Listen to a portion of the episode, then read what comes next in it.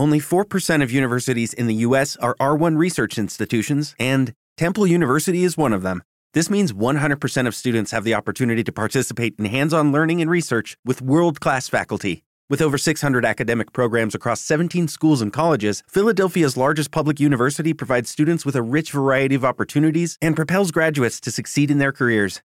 Temple University. Schedule a campus tour today at admissions.temple.edu/visit.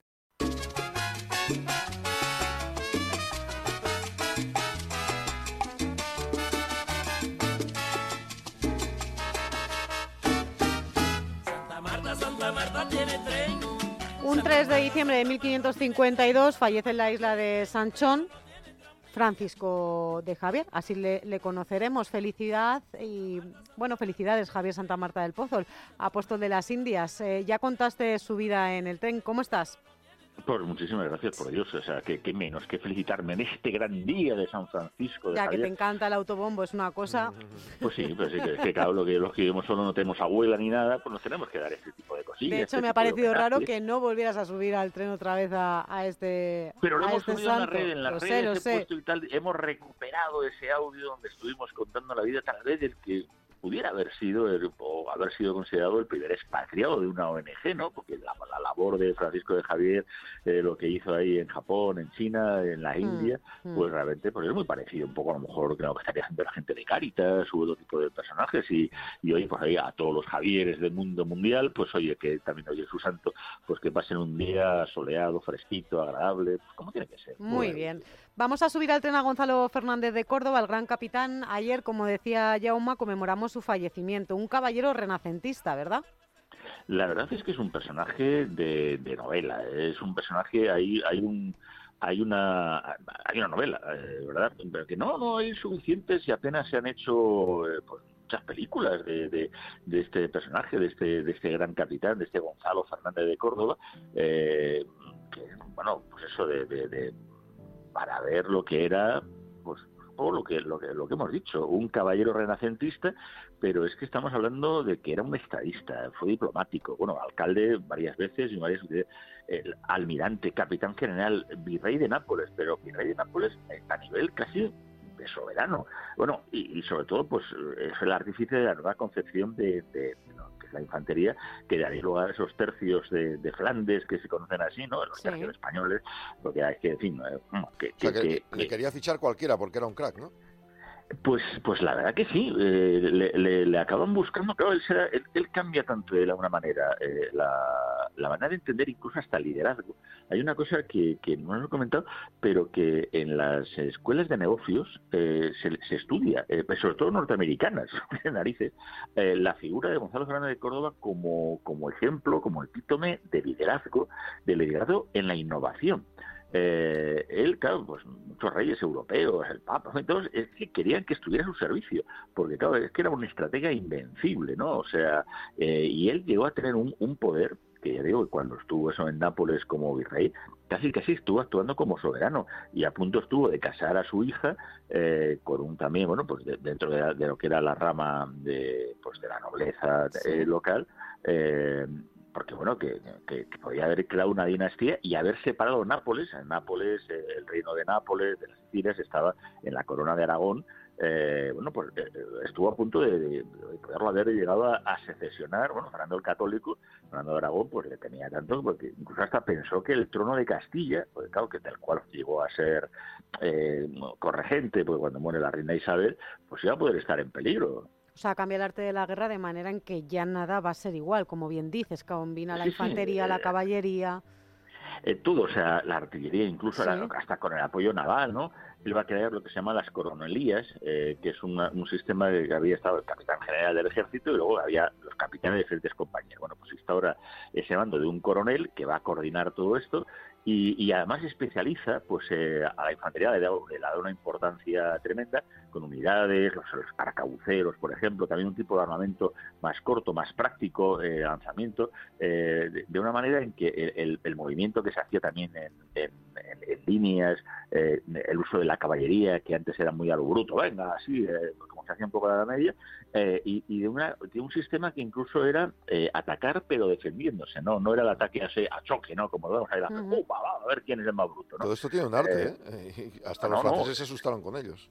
¿Cómo? Eh, le llegaron a decir en un momento dado que, que, no habían combatido con hombres sino con diablos. ¡Qué barbaridad! La, la manera, en fin, que, que la, la, la, eficacia de las armas pues llevaría a que Fernández de Córdoba, bueno, pues que luego pues esto iba a derivar en lo que iban a ser, todavía no los conocemos como tercios, por esos tercios españoles que eran invencibles.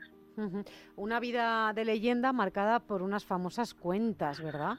Esas cuentas del gran capitán, ¿no? O sea, pero bueno, él que de familia noble, él nació pues eso en Montilla, en Córdoba, en 1453, y efectivamente ayer hizo el, el, aniversario de su fallecimiento en 1515 en Granada, eh, pues venía de una familia, pues sí, más que acomodada, muy, muy, pero que, que él tendría su, su, fama poco a poco, su historia, eh, la comenzaría en esa guerra civil castellana que de la que hablamos la semana pasada con Juana, con el tema de Juana la Beltraneja, ¿no? Sí. Pero luego las guerras italianas es donde le vendría la fama y, y toda la, la, el prestigio que llegaría, ¿no? Eh, él estaba pues al servicio de los reyes católicos, que sí me parece que incluso tuvo más, más relación con la reina Isabel.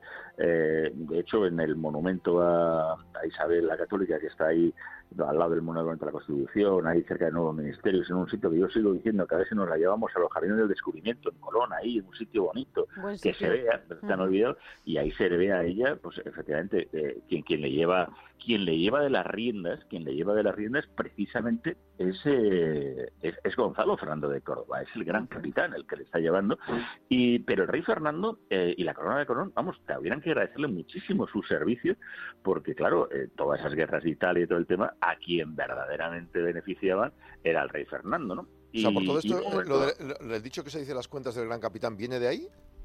Sí, viene porque en un momento dado los, eh, las envidias, ese tipo de cosas, pues se acaban eh, diciendo que bueno que, se está gastando mucho. De hecho, incluso se las piden dos veces. Las cuentas reales están en la Real Academia de Historia, eh, se pueden se pueden comprobar esas cosas, pero ya ha pasado incluso como expresión, ¿no? Esto es las cuentas del Gran Capitán.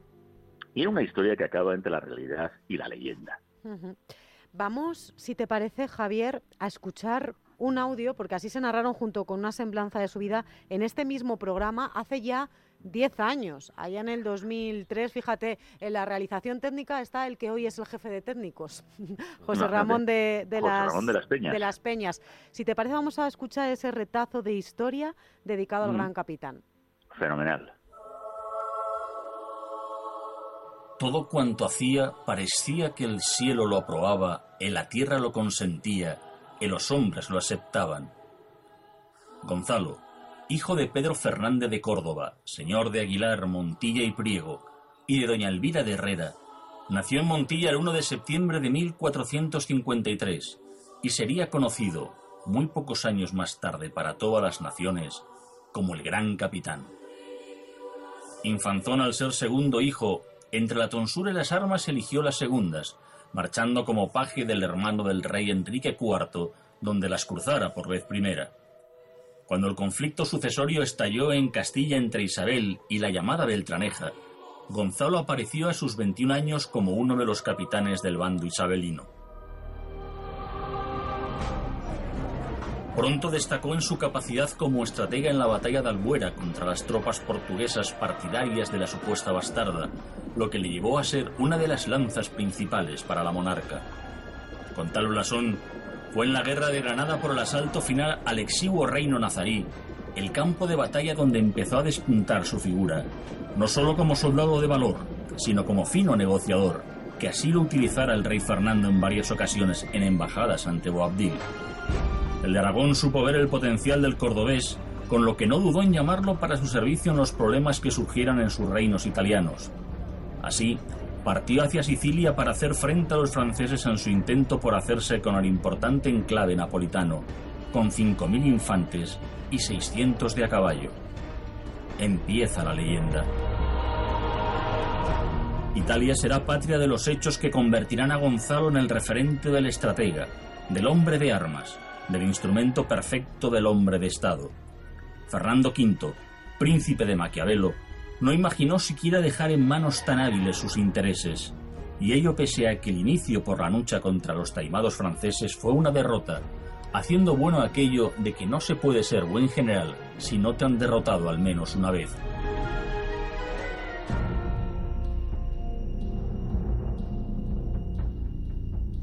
Y una solo necesitó para convertir su camino hacia la victoria en camino trillado hacia ella por las botas y las picas de sus soldados. No hubo príncipe de Italia que quisiera liberarse del yugo francés que no pidiera de los servicios del capitán. Hasta el Papa Alejandro requirió de su ayuda contra el fementido galo que cercaba Roma. De sus tropas, que le seguían con desdeño de la muerte, y de sus enemigos, que empezaban a temerle tan solo con su presencia, surgió el modo de llamarle, pues no había capitán de ejército más grande en el conocido orbe.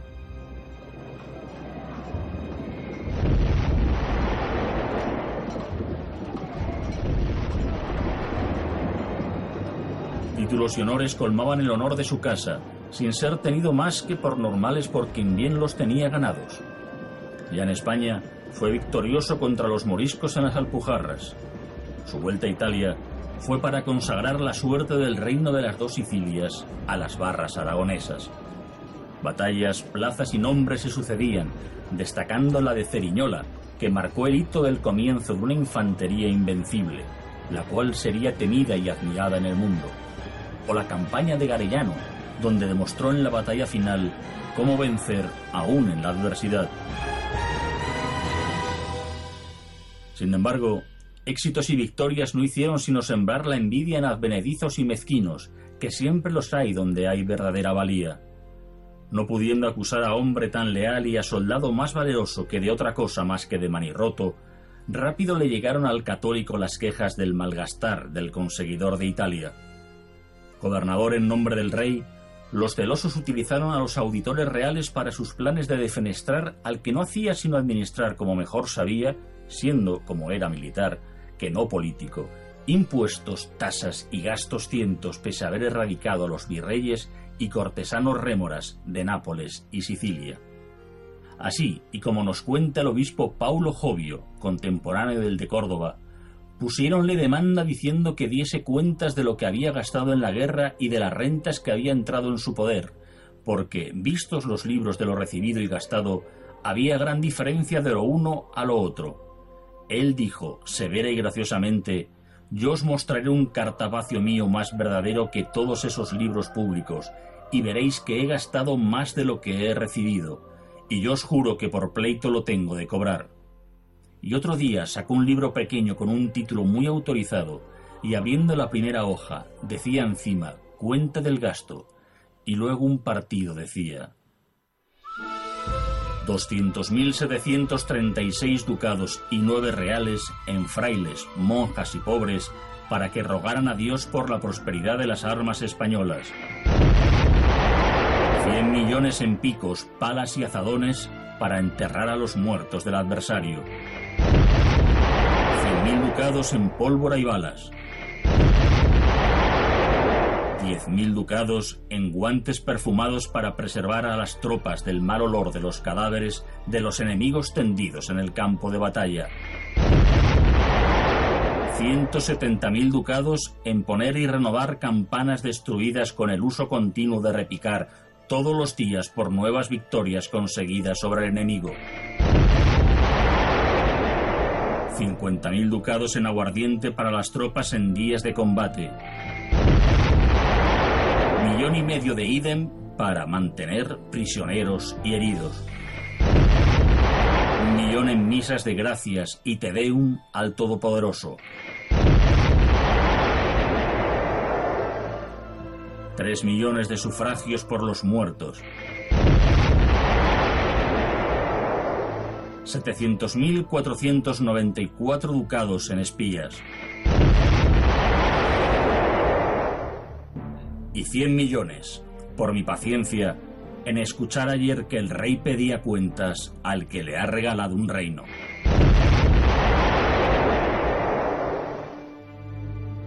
Y es que lo que parece soberbia no es sino la defensa que el hombre honrado tiene ante la pesta de la envidia, que en estos pagos hispanos más parece esta virtud, y no el buen hacer, que de admirar sería en todo el mundo, y en nuestra España es causa de codicioso rencor, y de pedir que rindan cuentas quienes bien han gastado lo que nunca han pedido.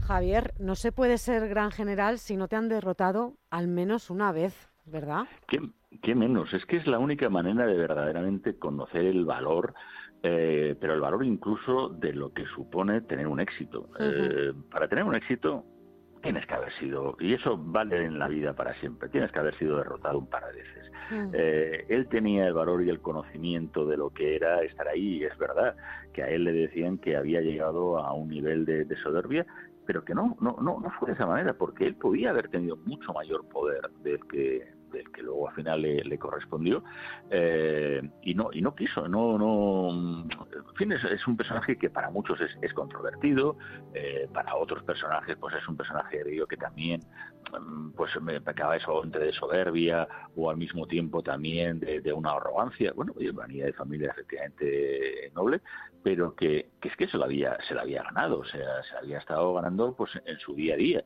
Eh, él cuando él va a acabar retirándose en un momento dado en, la localidad de Loja. Lo de alcalde, que es como una jubilación que le daban, ¿no? Bueno, él ya había sido a algún sitio, pero eh, él, realmente seguía estando, seguía estando en, activo, ¿no? Él le da la, ser alcaide de la fortaleza, se la da la reina Juana, precisamente, nada, más y nada menos, la que dicen que estaba loca, ya ves tú.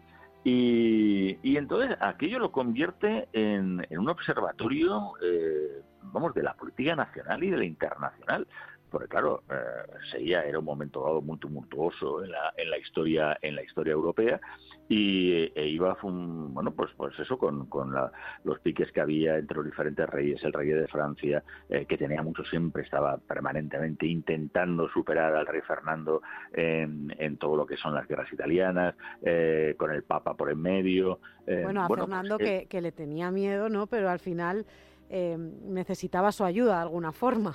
Claro, o sea, ahí además, eh, es que eh, incluso cuando se, eh, había la idea o que tenía la idea de que de que incluso pues podía llegar a tener la, la, posibilidad de que no sé pues eso pudiera tener y acabar desarrollando algún golpe de mano con la corona castellana y tal bueno pues es que se dan cuenta que, que, que, que bueno que sí sí que podía haber una revuelta a lo mejor para instalar a Carlos de Gante en Castilla, no sé qué, eh, pero que al mismo tiempo le necesitaba para intentar eh, mantener ese, ese poder de, la corona de Aragón en, en, Italia. Él, él estaba, él había estado carteando con el cardenal Cisneros, que había sido el regente de Castilla, eh, pero le estaba necesitando. Y hay una situación que incluso me parece ser que el rey Fernando ya llegaba a tener tanto miedo que, dice, mejor que se la aprese, vamos a intentar apresarle, eh, vamos a intentar ponerlo, pero, pero la realidad está en que al final, pues bueno, la muerte le va a llegar, se empezaron a encontrar un poco más, se fue a Granada, y, y ahí va a ser donde, donde finalmente pues, eh, pues fallecería. Eh, pues es un, 2 de diciembre. sus restos pues iban a, reposar con, con, honores en Granada, en un, en un convento, pero eh, la, parte final de la, de la historia de este hombre, que, es verdad que desde un primer momento dado fue exaltado por los historiadores, de momento dado luego el, romanticismo va a hacer también mucho, pues cuando llegaron las tropas francesas, cuando llegan las tropas francesas, las, ilustrados, los ilustrados. Los, ilustrados, franceses. Los ilustrados franceses que nos venían a, decir de este tipo de cositas. a dar lecciones, ¿no?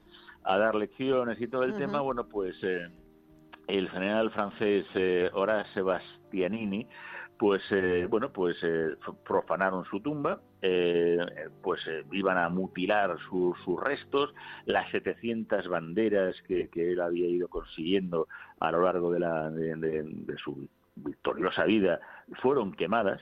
Eso también pasó con las banderas de los tercios en Madrid por parte de Murat, que utilizaron las banderas de los tercios famosos como gualdrapas para los caballos eh, de la manera más ignominiosa, por eso desgraciadamente no contamos con ninguna de ellas, porque todas estas nos las quemaron, eh, y se llevó su calavera a Francia, eh, la, cabeza. La cabeza.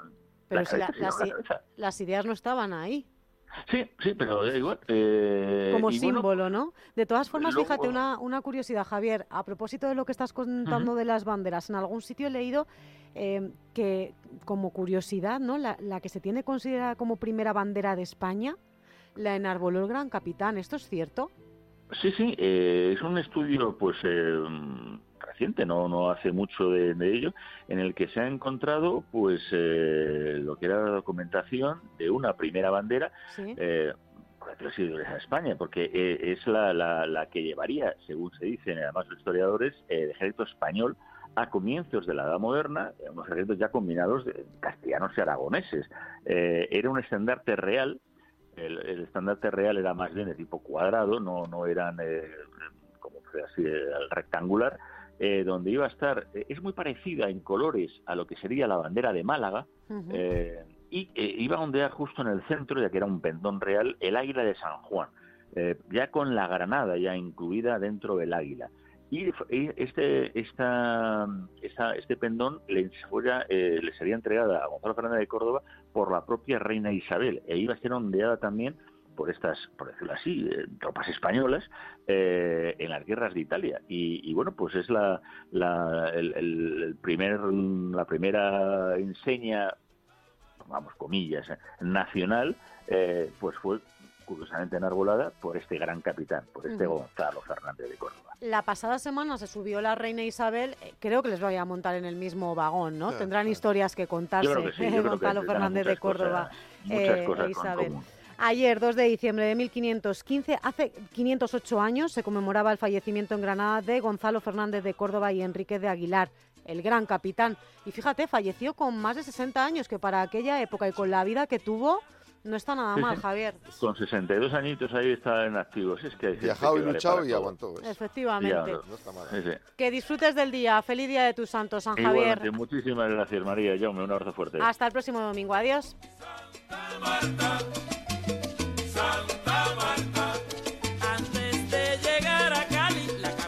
Es la mañana de fin de semana.